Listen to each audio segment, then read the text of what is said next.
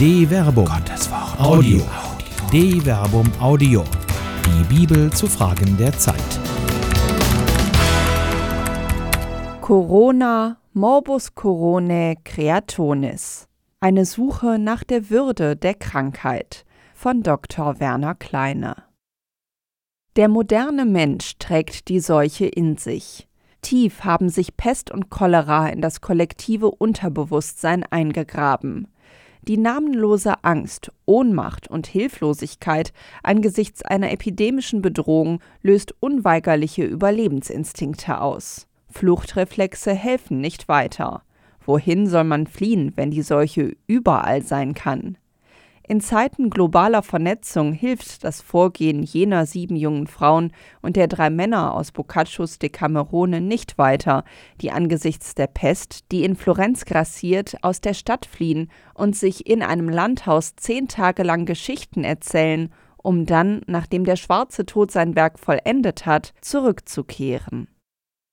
ZDF Zahlen, Daten, Fakten noch heute scheint man in der Abriegelung ganzer Städte ein Hilfsmittel zu sehen, um einer viralen Pandemie Einhalt zu gebieten. Die Seuche heute ist nicht mehr die Pest, sondern das neue Coronavirus. Konkret SARS-CoV-2, ein Virus, der wohl von Wildtieren stammt und in China erstmalig möglicherweise durch den Verzehr von Wildtieren auf den Menschen übergegangen ist. Die ersten Patienten haben sich wohl im Dezember 2019 auf einem Markt in Wuhan in der chinesischen Provinz Hubei angesteckt. Obwohl dort Millionenstädte systematisch abgeriegelt wurden, hat sich das Virus mittlerweile pandemisch ausgebreitet. Kreuzschiffe wurden mittlerweile unter Quarantäne gestellt, in Italien sogar der Notstand ausgerufen. Niemand weiß genau, wie gefährlich der Virus ist. Laut Robert Koch Institut verlaufen 80 Prozent der Fälle mild. Nur bei einem Teil der mit SARS-CoV-2 infizierten Patienten kommt es zu schweren Komplikationen mit Atemproblemen und Lungenentzündungen. Bekannt gewordene Todesfälle von mit SARS-CoV-2 infizierten Menschen treten bislang vor allem bei älteren Patienten oder solchen mit chronischen Vor- und Grunderkrankungen auf. Vergleiche etwa zu den jährlichen Influenza-Epidemien, von der allein in Deutschland jährlich zwischen 2 bis 14 Millionen Menschen erkranken, Gemeint ist hier nicht der grippale Infekt, sondern die Infektionen mit echten Influenzaviren, die nach Schätzung des Robert Koch Instituts im Jahr bis zu 20.000 Menschen versterben, sind momentan kaum seriös zu ziehen, weil wegen des oft milden Verlaufes gar nicht sicher ist, ob überhaupt alle SARS-CoV-2-Infektionen erfasst wurden und bei den Todesfällen die Corona-Infektion ursächlich war, sodass die Frage im Raum steht, ob diese Patienten an oder nicht eher mit dem Coronavirus verstorben sind.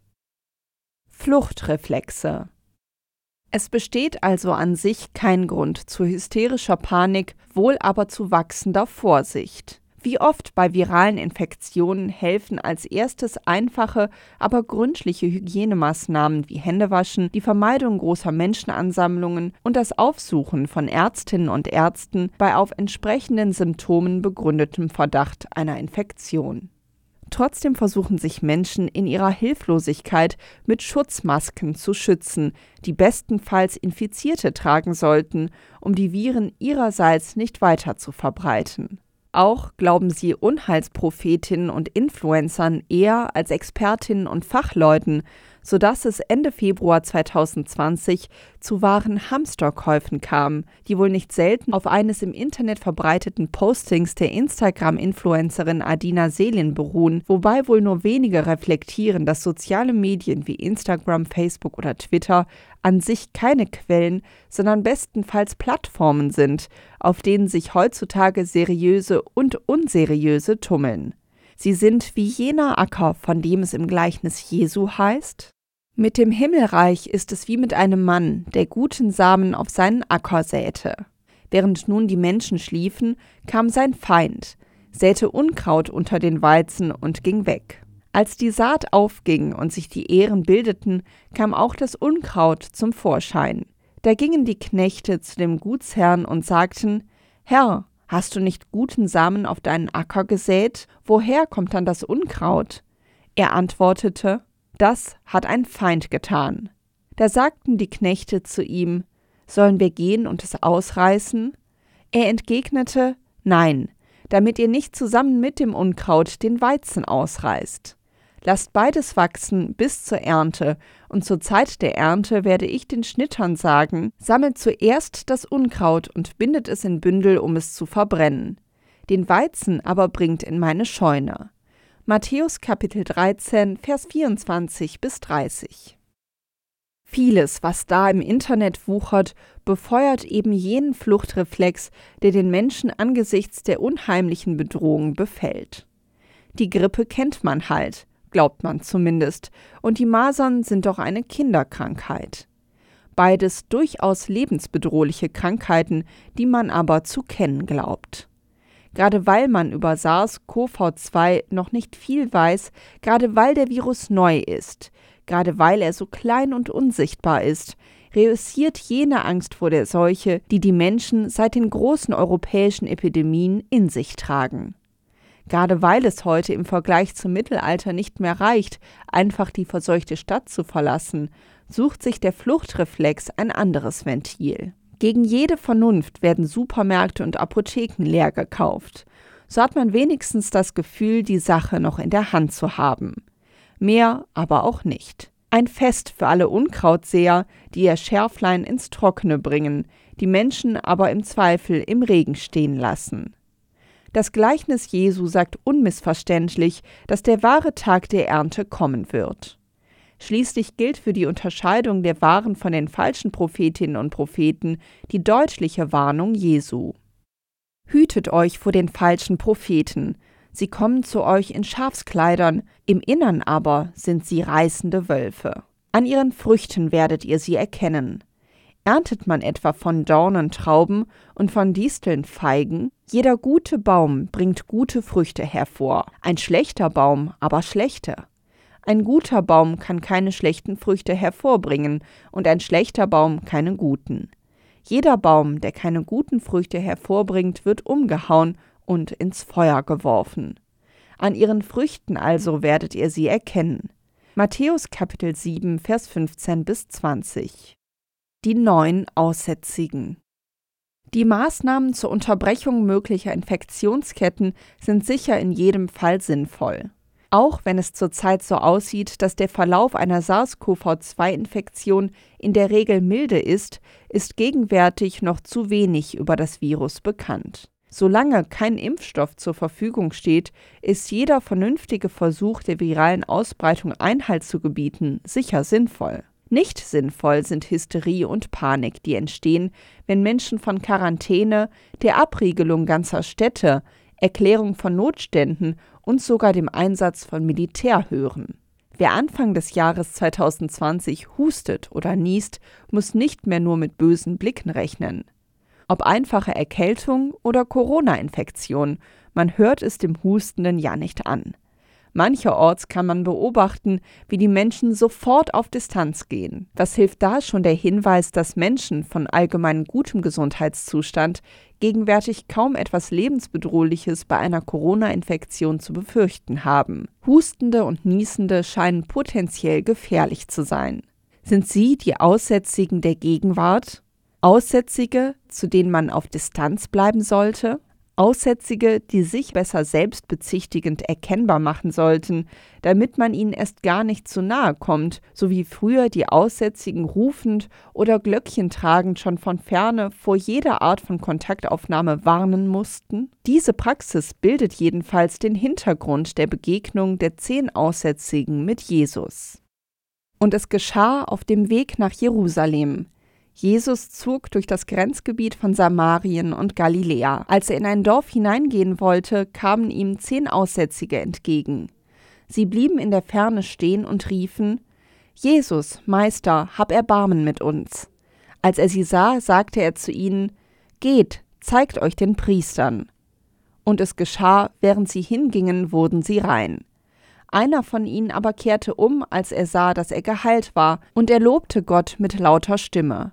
Er warf sich vor den Füßen Jesu auf das Angesicht und dankte ihm. Dieser Mann war ein Samariter. Da sagte Jesus, Sind nicht zehn rein geworden? Wo sind die neun? Ist denn keiner umgekehrt, um Gott zu ehren, außer diesem Fremden?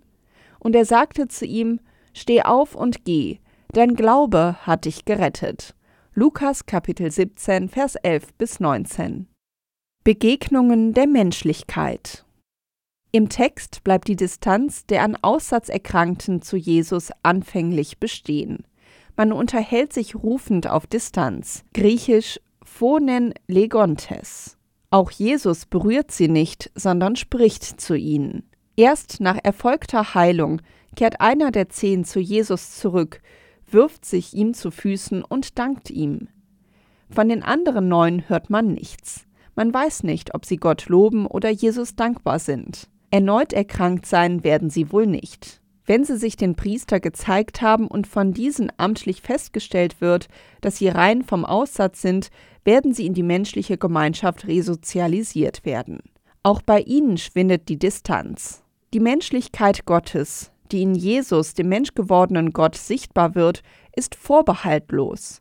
So werden alle zehn gesund. Der eine, der dankbar zu Jesus umkehrt, wird aber zusätzlich durch das Wort von ihm beschenkt und bestärkt. Dein Glaube hat dich gerettet. Lukas Kapitel 17, Vers 19.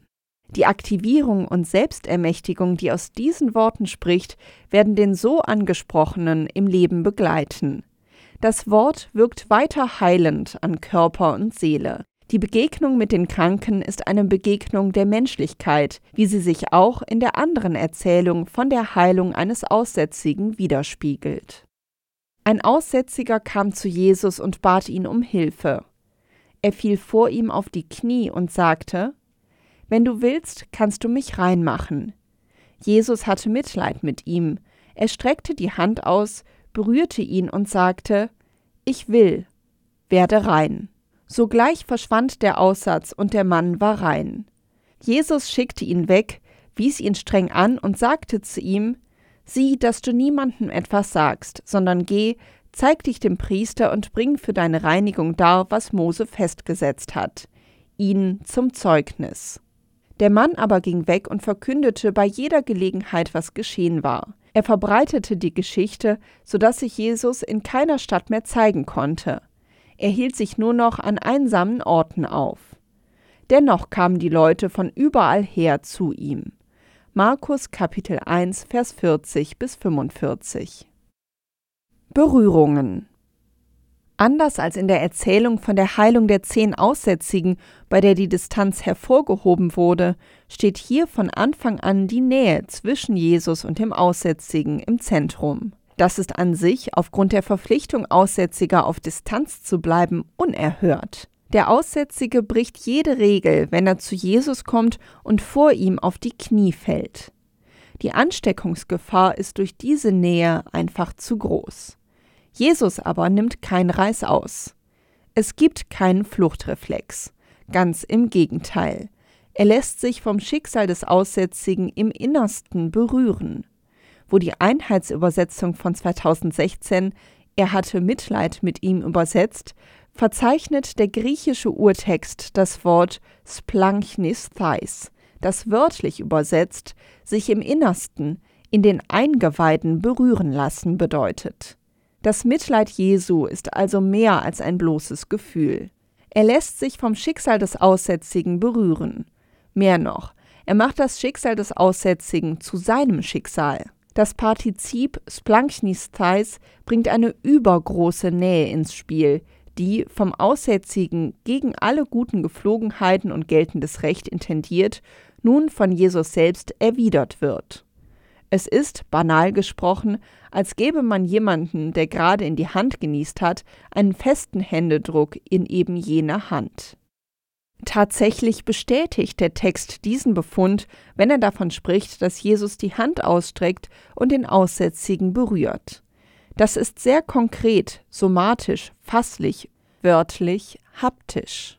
Vergleiche das Verb hepsato in Markus Kapitel 1 Vers 41.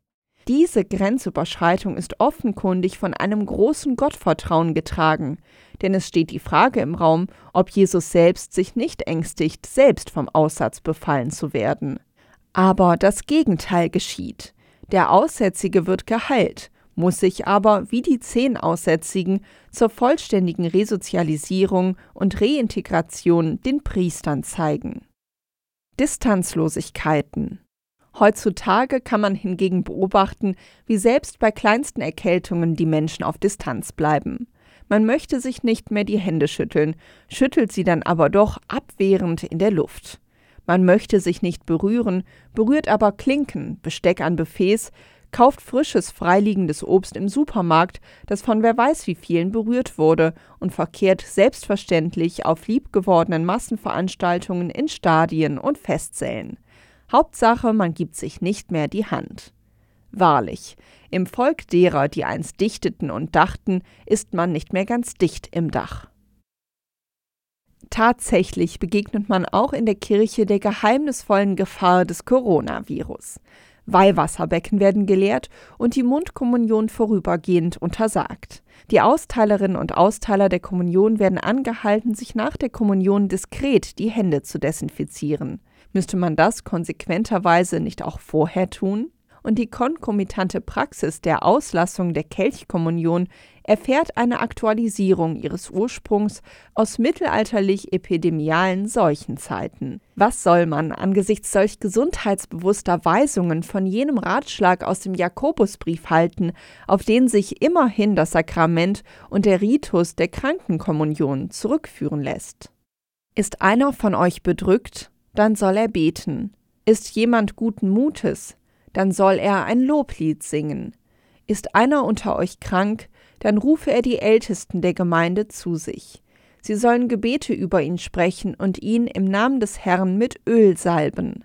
Das gläubige Gebet wird den Kranken retten, und der Herr wird ihn aufrichten, und wenn er Sünden begangen hat, werden sie ihm vergeben.